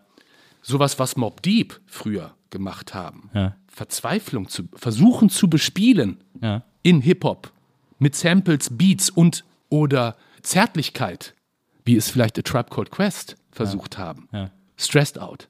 So. Das ist Hip-Hop derzeit nicht in der Lage, emotional das abzubilden. Kendrick Lamar, mindestens bei Pimpe Butterfly, äh, konnte das und seine Leute. Da dachte man, das ist die Welt. So, ist, so fühlt es sich alles an. Und er, er spürt es, er weiß es, dying of thirst. So, dann wird er auf, ja? Er kann das, er Ja. ist das. Ja. Ja. Er übernimmt das Staffelstab von irgendwelchen anderen. Das weiß er dann auch, wie man an diesem komischen Video, Vorabvideo sehen kann. Ja. Aber die Platte, diese neue, klingt bis zum letzten Stück nach meiner, ja, er weiß um die Problemstellung, mit denen er zu tun hat, er weiß um die Verantwortung des, ja, afroamerikanischen Diaspora-Traumas sozusagen. Das ist seine, er ist in charge, er ist bereit, das zu übernehmen, er hat das Herz dafür, die Seele und die Leidenschaft. Aber die Musik klingt wie polyrhythmische Überforderung von, wie kriegen wir das jetzt, was er fühlt, abgebildet? Wie kriegen wir das gespielt? Und erst in Mirror, dem letzten Stück, wo er dann ankommt und was mich, wenn ich das sagen darf, an Zurück zu mir, was bei mir am Anfang steht, erinnert. Erst da ist er, I've chosen myself, I'm sorry. Und da ist diese, ne, da ist etwas da, das, das, das Stück fühle ich. Ja. Verstehst du, was ich meine? Absolut, total. Ich finde als Genre schon interessant, dass es da jetzt auch Bewegungen gibt, die versuchen, andere Dinge abzubilden. Ich stimme dir zu, dass diese, dass es diesen, sagen wir mal, diesen Schmerz wie bei Mob Deep, dass der nicht mehr so abgebildet wird, ähm, oder auch Tribe Called Quest, De La Soul oder so, äh, diese, diese, diese Weichheit, diese Hippie-Rap, wie er De La Soul genannt wurden, das ist irgendwie, das gibt's gerade nicht, da ist gerade nicht so ein Ort für da oder ist vielleicht auch einfach nicht interessant zu machen. Ähm, aber es gibt dann so Acts wie Lil Nas X, der ja, Ja. der so seine Sexualität auch Ja. total äh, repräsentiert und Ja. dadurch auch plötzlich zu so einem zu so einer super wichtigen Repräsentationsfigur wird und so der das eben auch weiß und deswegen so spielt. Was Aber war es nicht bei Frank Ocean schon äh, äh, da war es schon an. Ja, auch schon da und da gibt es so die Alben in Gänze habe ich nie so, aber Stücke wie Solo oder oder ja bezaubernd, also Ja, wundervoll. absolut. Ja, absolut. Ähm, äh, ja, Lindas Ex ist lustig, weil ist einer der Gründe, warum es, also auf dieser Platte, die ich jetzt gemacht habe, sind ja so drei Stücke quasi in so einem Art country genau, ist also so der, Ja. der mittlere Country-Block. ja. So, und es, es, ich hatte eigentlich die Absicht, äh, vor dem Release dieses Albums eine Art Country-Mixtape. Ja. Also so wie Die Trap-Künstler, die ich- Rapper Mixtapes machen. so Young Thug, den ich sehr verehre, so eine Art Country-Mixtape, Ja. weil mich die Musikform nicht nur interessierte, sondern weil ich ein Gefühl hatte, ich war damit connected mit Country und mir so Stücke zugeflogen waren, absurderweise eben auf Englisch, was ich nie so wirklich äh, angegangen bin, so selber.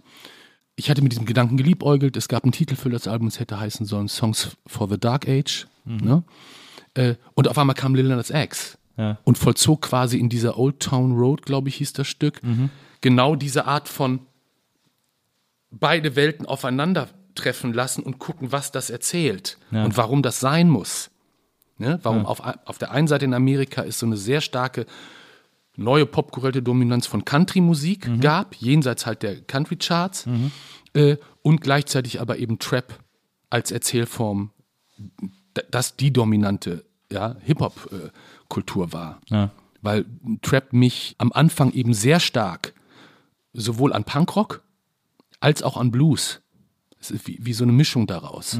Ich weiß nicht, wir sind noch aufgewachsen in, in dem Bewusstsein, was ist das nächste große Ding? Ja, ja Punkrock. stimmt. Ja. Wo ist der? Techno. Aha. Jungle. Nein, Drum and Bass. So, äh, so. Äh, äh, äh, Absolut. so, und mit, den, mit dem Schwund sozusagen der Musikzeitschriften, Ja. In denen diese Fragen ja, ergiebig verhandelt, Verhandelt wurden, ja. stellte sich scheinbar diese Frage nicht mehr. Aber ich denke, für uns, unsere Generation, so Nerd-Shit, wo ist es jetzt? Und äh, niemand hat es gemerkt, aber Trap war das. Ja. Trap ist diese neue musikalische Revolution gewesen.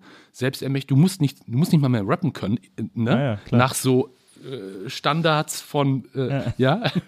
ähm, und es ist immer diese, derselbe Beat, diese, oder, ja, also, Ja, so ja, wie klar. unsere Eltern gesagt haben, es ist ja immer derselbe, ein ja, ja. klingt ja alles gleich, irgendwas Anständiges. immer ein gutes Zeichen dafür, dass was interessant ist. Das stimmt. Also vom Angang und von der Selbstermächtigung Trap eigentlich wie Punkrock, Mhm. von der Erzählweise oder dem, was da wie eigentlich aber Blues. Ja. Naja. Young Thug kommt mir vor wie so eine Art Lightning Hopkins, ja, Mhm. Johnny Hooker. Viel reduziert und Young Thug, also äh, von all den viel prominenteren Künstlern, finde ich äh, ein wir- wirklicher Virtuose und nach meinen Kriterien ein Sänger. So, ne? First Take Monster, wieder die Sachen rausgehauen, also gerade die frühen Mixtapes und Sachen, also so. Und Lil Nas X, wie gesagt, hat dann meinen Absichten, ein Country-Mixtape zu ver... Okay, prima. It's done. Ne? Naja. Muss ich mich nicht mehr drum kümmern. Ja, mache ich das andere. Und dann waren aber diese drei Stücke, passten so gut in diesen Zusammenhang äh, von gefühlte Wahrheiten, in, diese, in diesen nicht beabsichtigten, aber im Mix sich dann so ergebenen Flow der Abfolge der Stücke, dass wir gesagt haben, okay, das müssen wir draufhauen. Also Ja. Jetzt, Gefühlte Wahrheiten ist jetzt dein neues, dein ganz aktuelles Soloalbum, das ich, als ich es das erste Mal gehört habe, das mich so berührt hat, dass ich es irgendwie drei Tage lang im Loop gehört habe, weil das so, ja, weil das einfach wahnsinnig berührend ist, äh, um, das, um das mal so platt zu formulieren. Ähm, was ich zum Beispiel sehr liebe, äh, wo ich auch so, wo mir auch sofort das Herz aufgeht, bei äh, Zurück zu mir ist jetzt auch die zweite Single, glaube ich, äh, aus dem Album. Äh, extrem guter Song da gibt's am Ende, das finde ich immer super, so ein Gespräch mit dem Chor. Mit dem Chor der Tragödie im Grunde genommen. wenn man so will, ja, Ja. richtig. Und das ist äh, ein Stilmittel, das ich äh, sagenhaft gut finde. Also wenn man sich mit dem Chor unterhält, das ist ja etwas, ich bin zum Beispiel auch eine der, glaube ich, für mich prägendsten Bands, neben eurem ersten Album, aber eine Band, die wirklich, die mir die Welt bedeutet hat, ist wahrscheinlich die einzige Hamburger Schuleband, die nicht aus Hamburg kam, nämlich die Lassie Singers. Die Lassie Singers, also die ersten beiden Alben haben mir die Welt bedeutet. Ja. Und, diese, Ja, und dieses auch. Texten von denen, das ist etwas, da habe ich auch schon mit vielen Musikern hier gesprochen, die Art, wie die getextet haben, ist für mich genauso unbegreiflich wie, also da will, da, das ist, da würde ich am allerliebsten hinkommen als Texter. Ah. Weil ich das nicht, weil ich, weil das Geheimnis oder die Offensichtlichkeit der Lassie Singers ja immer war, dass sie sozusagen, dass ihre Texte bestanden nur aus Sachen, die nur sie erlebt haben und nur so, und es waren auch immer ganz viele Insider-Jokes, die nur sie kannten und trotzdem hat man sich sofort mit ihnen verbunden gefühlt, wenn man das gehört hat. Ja, Das die Art, wie sie da waren, war außergewöhnlich. Ja. Die Musikalität, auch von Hermann Hermann, der Absolut. Band, aber auch äh, den Frontfrauen, äh, außergewöhnlich. Hits, Hits, Hits, Hits, Hits. Ja, äh, ja ich b- bin ihnen hinterhergereist, nachdem ich die kennengelernt hatte, auf irgendeiner Popcom, vermute ich. Äh, stand mal vor dem Mexikaner, Mm, lernte sich kennen. Wow, was für eine Band. Und irgendwann, eigentlich schon von Anfang an, dachte ich, guck mal, das ist eigentlich, wo wir so bei Genealogien sind, das ist ob das jetzt der Chor der griechischen Antike ist oder ob es die Shangri-Las, Bananarama, dat, dat, dat, dat, ist. Ja, also dieses, das sind ja keine geplanten, wir stellen uns jetzt in die Tradition von dem und machen das genauso, sondern nee, wir leben da in Kreuzberg, kennen die und die Leute haben Bock, Mucke zu machen, so bums. Ja. Aber es ist derselbe Spirit Ja, absolut. wie die Shangri-Las. Past, Present and Future. Von mir ist auch Bananarama. Was fällt uns noch ein? En Vogue? Nein, nicht, also nicht ganz, aber du weißt, was ich meine. Ähnlich wie wir eben bei Speakers Corner Kultur waren. Also irgendwelche, ja, Typen, die so ihren Shit brabbeln, ja. Auch so privatistischen Kram, den im Zweifelsfall niemand äh, interessiert oder verstehen kann, den man aber Gehör schenken kann. Genauso wie man den Leuten, die man für angeschwurbelt hält. Ja. Lass sie reden und erzählen. Ja, Aber glaubst du, es ist wichtig, dass die Leute, dass man denen zuhört? Oder reicht es, wenn man sie einfach erzählen lässt? Also erstmal, äh, äh, es herrscht Redefreiheit Ja. und jeder darf alles. Jetzt mal abgesehen jeder, von der rechtlichen Situation. ja, aber jeder darf alles sagen. Unabhängig davon, wie schlau oder doof oder ehrenwert die Absichten oder bösartig oder whatever die Sachen sind. Ne? Das macht das Ganze zwar ein bisschen anstrengend, wenn man merkt, ja, ne? aber das ist zum Glück so, dass das unabhängig davon, was du beruflich bist oder sonst was, jeder darf sagen. Ob ich mir das jetzt reinziehe, ne? wie bei den Bands, ich habe auch nicht Enklag gehört, wenn im, ja, in Bielefeld in der Großraumdisse die dann äh, so dann dazu getanzt haben. Dachte ich, uah, so, ne? Und ich habe damals nicht geschnallt, als ich dann zu Hause John Cooper Clark gehört habe, dass es derselbe Shit ist, verstehst du? Oder, ja, wenn es dann immer bei Massive Attack ankommt oder Streets oder so. Aber zurück zu den wundervollen Lassie Singers. Ja. Da habe ich mich auf jeden Fall dran erinnert gefühlt, als ich, als ich äh, zurück zu mir gehört habe und als ich diesen, dieses äh, Gespräch mit dem Frauenchor am Schluss gehört habe. Das hatte so eine, auch textlich so eine, das hatte so ein leichtes Lassie Singers Gefühl für mich. Ja, weil es gibt ja auf, ähm, äh, es gibt ja das Stück Anders als glücklich, wo Almut und Christiane da im Chor sind Ja. und genau diese Zwiesprache da verkörpern. Äh, Du, war, du warst doch, glaube ich, sogar auch bei Junge Menschen im Chor mit dabei. ne? ja, Lassie natürlich. Ja, natürlich, als sie es in Soundgarden aufgenommen haben. natürlich. Ich war einer der Kö also ne, der Chorknaben da in diesem in diesem äh, in diesem Chor. Was für eine tolle Band. Ja. So und klar, in dem Spirit dachte ich sicherlich auch so Randy Newman und solche Sachen, ne? Mhm. Also wie sozusagen aus der äh, leicht ironischen Verstellung, aber es spricht oder die Wahrheit, ne? Ja. Mm. Kann sein, dass du noch an ihr hängst? Nein, auf keinen Fall. so, ne? Ich finde das so, ich, was ich so faszinierend finde, äh, und ich finde, das äh, merkt man jetzt auch in einem Gespräch, ist, dass du so, du bist so krass versöhnlich. Ich finde, du bist jemand, der so, der äh, willst, kein böses Wort soll über deine Lippen gehen, über irgendwen anders oder so, sondern du willst immer, du willst, und das sind ja auch deine Songs, das ist ja auch schon bei Blumfeld so gewesen, das ist ja bis heute so, dass du auch Songs schreibst, die irgendwie die, die versöhnen sollen, die die Leute zusammenbringen sollen, die irgendwie uns allen, also weil du ja auch Songs schreibst, die sich an alle richten sozusagen, die, die, die für alle geschrieben sind, die immer die Botschaft haben oder die irgendwie sagen, ja, lasst uns mal bitte miteinander klacken. Das, das steckt in zurück zu mir auch ganz viel, finde ich, aber sowieso auf dem, auf dem ganzen Album, dass es so eine, es gibt, bei dir ist immer so eine ganz krasse Versöhnlichkeit mittlerweile, finde ich, so das Top-Thema.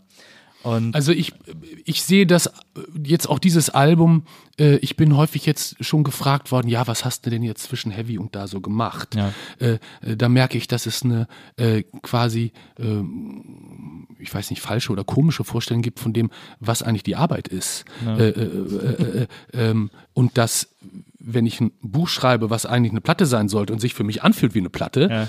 ich dann damit auf Lesereise gehe und dann zufällig ins Coverversion ein Album aufnehme, ja, ja. und äh, dann mit Blumfeld nochmal Stücke spiele, die ich jetzt nicht nochmal schreiben wollte, aber Bock hatte, sie zu spielen, Ja. weil ich dachte, die Leute wollen vielleicht ja, das nochmal hören. Äh, das ist für mich Teil einer Entwicklung und Arbeit, die ich beispielsweise mit, ja, gebt mir euren Hass und seht mir zu, wie ich ihn für euch verwandle. Das habe ich als eine Art, so, darum ging es auch. Ja. Weißt du? ja, ja. Aber das hast Und du ich ja denke, gefühlte Wahrheiten löst das auf eine Art ein, vor dem Hintergrund meiner Wahrnehmung oder Erfahrung auch schon länger, lange zurückliegend. Es macht was mit der Welt und den Menschen, wie wir über sie sprechen ja. und was wir sagen. Die Worte haben ein Gewicht selber. deswegen bestimmte Ausdrucksweisen in Deutschrap oder auch in amerikanischen Rap, die dann so, ja, das ist Hip-Hop, das ist gar nicht so gemeint, das ist nur ein Spiel der Verstellung, äh, äh, versteht nicht oder äh, ja, macht so nebulös. Diese Worte sind in der Welt. Ja. Genauso wie sie auf ihren irgendwelchen Twitter-Accounts oder Qualitätszeitungsforen in der Welt sind, wenn ich das und das spannungsentladungsmäßig, affektmäßig schreibe Ja. und irgendwelche Leute denunziere, diskriminiere oder sonst was. Die, das Gewissen der Worte, die im phonetischen Klang, ja, die Welt verwandt, also ja, wenn ich dich mit bestimmten Begriffen belege, so wie wir uns jetzt hier verstehen, äh, äh, ja, äh, das macht was anderes. Es ist alles, es schwingt alles anders. Die Welt ist anders dadurch. Es ist schöner. So soll es sein.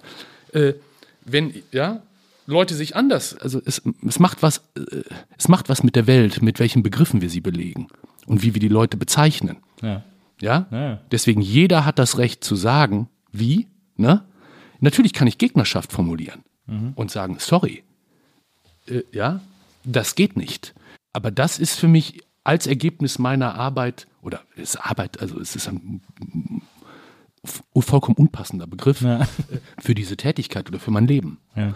Äh, äh, äh, was mir, was ich lernen durfte durch das ja, Spiel mit Blumfeld und das Machen von Platten. Deswegen entsteht vielleicht der Eindruck, dass ich ein besonders persönlicher Typ bin. so. Also, aber Aber ja, Vergebung ist, ist es gut, wenn man das. Vergebung äh, ist, aber Vergebung ist auch wahnsinnig schwierig. Ich merke das, ich merke an mir, dass ich oft gar nicht bereit bin, Menschen zu vergeben. Und dann denke ich drüber nach und dann denke ich, wie lächerlich das ist, dass ich jemandem irgendetwas nicht entschuldigen will, was völlig belanglos ist eigentlich. Also ich, ich habe, ich glaube, ich habe auch viel Vergebung erfahren in meinem Leben, wenn man, wenn man so will. Und von den unterschiedlichsten Stellen, von Menschen, die mir nahe sind, aber von Menschen, die mir ganz fern sind sozusagen.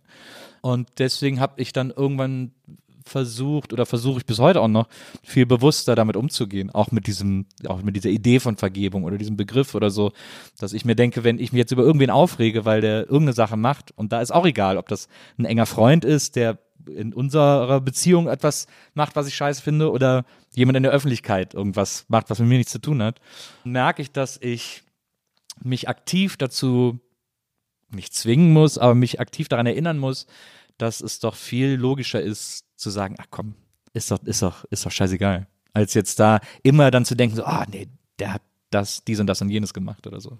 Deswegen finde ich das ja so gut, dass, dass man quasi in dir ganz viel von dieser Idee und dieser Geste ähm, der Versöhnung wiederfindet. Ja, ich hoffe, das gelingt mir manchmal. Ich, das natürlich geht mir genauso wie dir, dass es äh, manchmal schwieriger scheint oder man das irgendwie nicht äh, hinkriegt oder keine Ahnung. Aber das ist eine Kategorie, die ich sehr wichtig finde. Ich erinnere da, wenn ich wieder ins Musikalische so ein bisschen äh, anekdotische abdriften darf. Ich erinnere an eine, ich glaube, es war die Aufnahme der Beach Boys in die Rock'n'Roll Hall of Fame. Und nachdem eigentlich Brian Wilson schon alles gesagt hatte in einer erstaunlich pointierten äh, Rede, Dankesrede, musste natürlich Mike Love äh, sich noch hinstellen. Ja, äh, dieser sehr, sehr ungnädige äh, Typ, dessen Rolle, glaube ich, in der Bedeutung für die Beach Boys, weil er so ein, ja, Unsympath etwas falsch eingeschätzt wird. Er kommt mir so ein bisschen vor wie so eine Art Bodyguard für die Wilson-Familie. Also wie so ein älterer Cousin oder ja, äh, Bruder, der wusste, okay, das sind die talentierten Dudes, ne? Ich singe auch mit, ja, aber wenn es Stress gibt mit irgendwem, bin ich derjenige, der den, ja, der die Jungs verteidigt und in die in den Konflikt geht und den anderen anderen auf die Fresse haue. So, verstehst du? Dieser, dieser komische, bei ihm irgendwie umgekippte, ins diabolisch umgekippte Beschützerinstinkt, ja, der wird in der, in der Wahrnehmung von Mike Love, glaube ich, nicht, ne? weil man ihn so als Antipoden zu Brian sieht, äh, gewürdigt. Und das ist der Grund, warum er natürlich unbedingt, nachdem Brian Wilson schon alles gesagt hat, auch nochmal reden muss. und in einem endlosen Sermon die alle anwesenden Kollegen, die Rolling Stones, Bob Dylan, Bob, nee, Bob Dylan nicht, Bruce Springsteen und so weiter, herabwürdigt und wir sind die geilste Liveband, alle, die hier sitzen, könnten nochmal vorbeikommen und sehen, wie man es richtig macht. So. Und denkst so, oh Gott, ist doch, das war, doch- das war doch viel schöner vorher. Außerdem, niemand macht Harmonien, so wie unter Rede. Das hatte Brian Wilson alles schon gesagt. Das ist um Harmony, bababab. Wir, wir stehen für Harmonien. Und Also er betet da so, weißt du? Wie so Typen, die so erzählt jemand Gag und der, haha, witzig, ja, pass auf, kennst du noch besser der? Ja. So, so, und ich so, ja. so kommt Mike Love dahin und erzählt von Harmonien und, ne, ist, ja. du merkst aber sein Anger und sein, ja, auch Hass auf, ne? Und seine so Unzufriedenheit. Auch. Unzufriedenheit, ja. weil er nicht wertschätzt und mhm. anerkannt wird in dem, was er für diese Band geleistet hat. Mhm. Auch faktisch geleistet hat. Ja. Aber eben ins diabolische Charles Manson-mäßige gekippt. Ja. Er ist runter, nächstes Ding kriegt dann irgendwie Bob Dylan, der hält dann auch eine Rede und sagt, ja, ich bin heilfroh, dass äh, Mike mich eben gerade nicht genannt hat in der Aufzählung von den Kollegen. So, ja, ich finde Harmony finde ich auch sehr wichtig, äh, aber ich finde Forgiveness ist eigentlich auch eine ganz gute Sache. Und das gibt er ihm mit. Ja. Weißt du? Man kann ja von Dylan halten, was man will, aber diese emotionale Intelligenz oder Mündigkeit dieses äh, Musikers, ja. das hat mich, als ich das zum ersten Mal gesehen cool. Also es ist ein cooler Move von ihm, mhm. ist witzig, so, charming, aber er macht einen Punkt und erinnert daran, dass es, ne, harmonisch ist gut, wundervoll. Aber äh, damit es wirklich schwingen kann, braucht es zumindest die Bereitschaft, die innere Bereitschaft zur Vergebung. Mhm. Und ich denke, wenn ich das sagen darf, das ist vielleicht, das ist jetzt eine Assoziation oder eine Vermutung, das ist einer der Gründe, warum für mich Ella Fitzgerald die größte Sängerin mindestens des 20. Jahrhunderts ist. Mhm. Ähm, nicht nur, weil sie technisch virtuos ist und über drei Oktaven irgendwie da rumscatten kann, sondern weil sie singt, sie kennt den Schmerz die Verzweiflung und das Trauma, genauso wie Billie Holiday oder Nina Simone. Aber sie singt genauso ähnlich wie Bossa Nova, die Melancholie kennt, aber ja. darüber, sie ist schon beyond ja. und gibt. Ja. Das konnte ich vorher noch nicht so formulieren. Ich danke für den Kaffee und die Snacks. Verstehst du aber, was ich meine? Ja, ja absolut. Okay. absolut. Mhm. Meine Mutter hat Ella Fitzgerald noch live gesehen. Äh, als, wow. junges, als junges Mädchen in Köln. Da war, sind wow. immer alle so am Sonntag im Jazzclub für Jugendliche Alter, gegangen. Oh, was würde ich tun? Boah. Ja, finde ich auch, find ich auch sehr beneidenswert. Wow. Ja. Neulich habe ich mit äh, bei einem Grillfest zu Pfingsten mit einer Freundin, die ich länger nicht gesehen hatte, gesprochen und die erzählte, wie sie äh, Al Green ja. in den USA in einer Kirche hat predigen und singen oh, wow. äh, hören. Hm, hörten. Malika, Grüße gehen raus an Malika. Malika erzählte, wie sie mit Alex Chilton als die Lolitas äh, bei ihm aufgenommen haben und ich glaube, Abordnung der Lolitas wollten dann eher nach Graceland ja. und dickten so Elvis und Alex Chilton Malika und andere mit. Nein, nein, wir gehen, wir gehen zu Reverend Al Green. Okay. Deine Mutter hat Ella Fitzgerald live gesehen. Ja. Wow. Ja, das erzählt sie auch heute noch. Das hat sie offensichtlich auch sehr berührt und beeindruckt, ohne dass sie das jetzt äh, formulieren könnte oder müsste. Das hat sie einfach. Das hat ich sie finde bewegt. sie so, also äh, ja. Wahnsinnig. So, also was mich eben beeindruckt ist, ähm, deswegen sprach ich von Young Thug eben auch als einen virtuosen Sänger oder als einen Sänger, ähm, äh, unabhängig davon, ob jemand das Stück selber geschrieben hat oder nicht.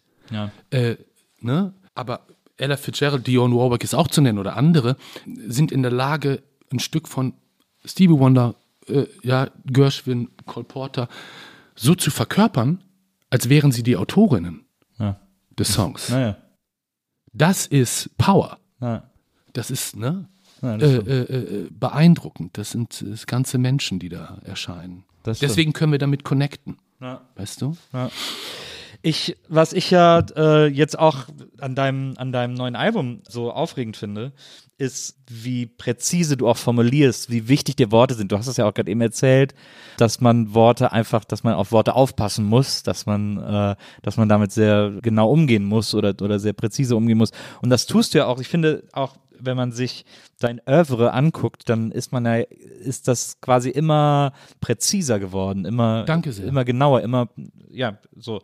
Und ich finde es so lustig, weil wenn ich dann im, mir im Gegensatz zum Beispiel Markus Berges anhöre, äh, Erdmöbel, bei dem habe ich das Gefühl, dass da Worte jetzt bei aktuellen Erdmöbel-Veröffentlichungen nur noch Rhythmus sind. Also da, ich kann, also das ist ja dann auch sehr verkopft bei ihm. Da hat man so den Eindruck, da geht's um so eine, da geht's um den, geht's hauptsächlich um den Klang von, von Wörtern, nicht mehr primär um die Bedeutung. Und du verbindest das, also versuchst das zu verbinden, weil ich glaube, dass die, also offensichtlich geht es ja nicht nur um die Bedeutung der Wörter, sondern auch um den Sound von denen. Du, Ja. du, du spielst ja auch mit denen. Äh, Weil im Klang ist schon Bedeutung. Ja. Also schon auf der Ebene, also wenn man das jetzt so nerdy, äh, wobei ich ein Kompliment raus, ich habe neulich ein Erdmöbelstück gehört und ich ärgere mich jetzt gerade die ganze Zeit, dass mir der Titel nicht einfällt. Das war so ein längeres mit so einem etwas psychedelisch komisch farbigem äh, Video dazu oder irgendwie so Paralleluniversenmäßiges.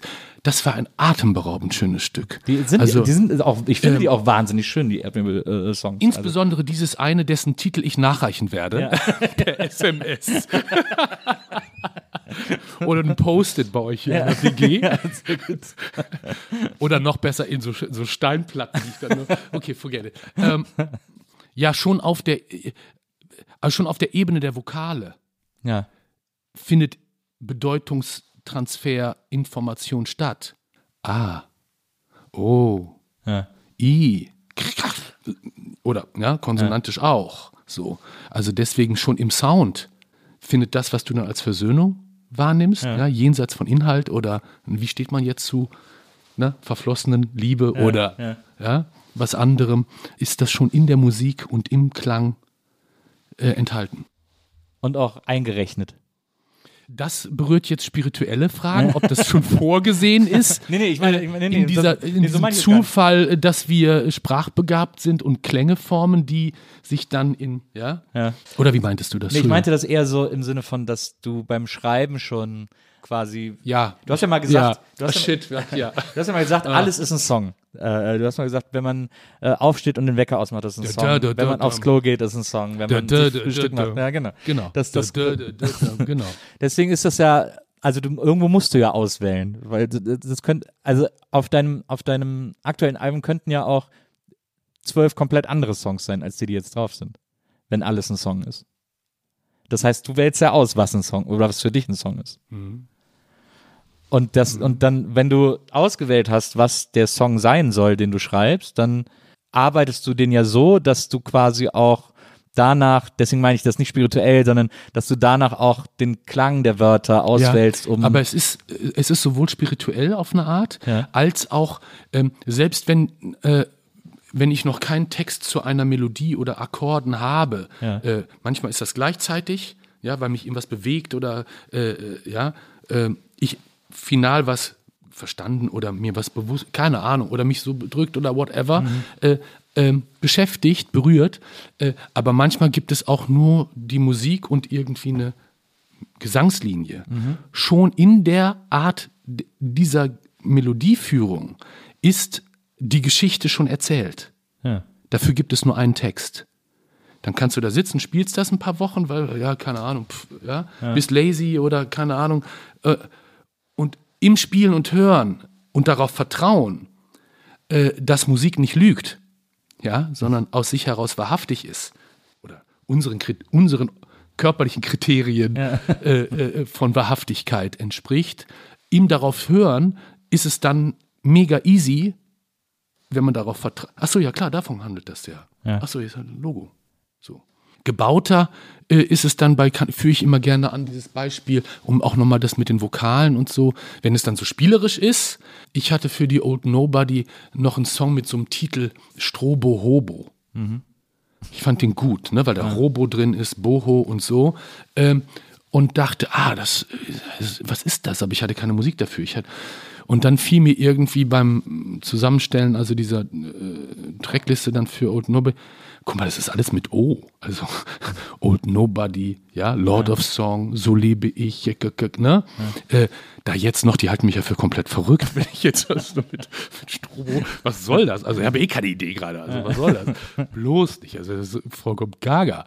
Äh, nee, nee, ist schon gut so, ne? Also höhere Mächte befohlen, äh, äh, lass gut sein, so. Jahre später, ich habe nie drüber nach, also ich wusste, das ist irgendwo ein Song. Ich hatte, habe aber nie bewusst dran gearbeitet. Hatte ich so einen Riff, was so bluesig war für mich, so ein bisschen fall bluesig und dachte, ah, das ist das. Und warum nicht mit O's? Extra mit O's. Ja. Wie ein Lautgedicht. Alles zuballern mit O's, damit das O aus dem Blatt Papier wie so Lichtkegel Ja.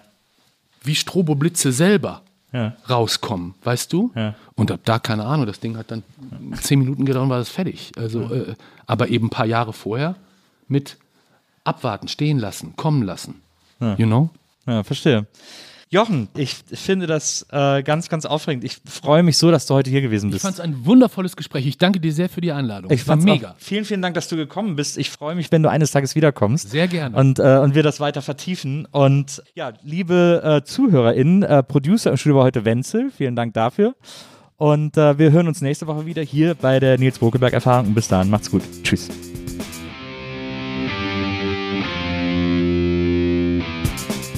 Die Nils Bokelberg Erfahrung.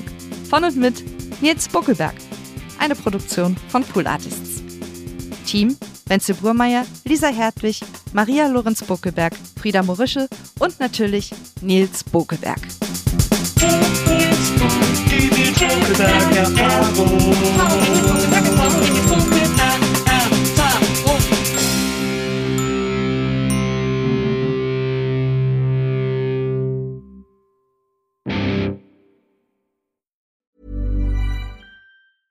Mom deserves the best, and there's no better place to shop for Mother's Day than Whole Foods Market. They're your destination for unbeatable savings, from premium gifts to show-stopping flowers and irresistible desserts. Start by saving 33% with Prime on all body care and candles. Then get a 15-stem bunch of tulips for just $9.99 each with Prime. Round out Mom's menu with festive rosé, irresistible berry chantilly cake, and more special treats. Come celebrate Mother's Day at Whole Foods Market. Planning for your next trip?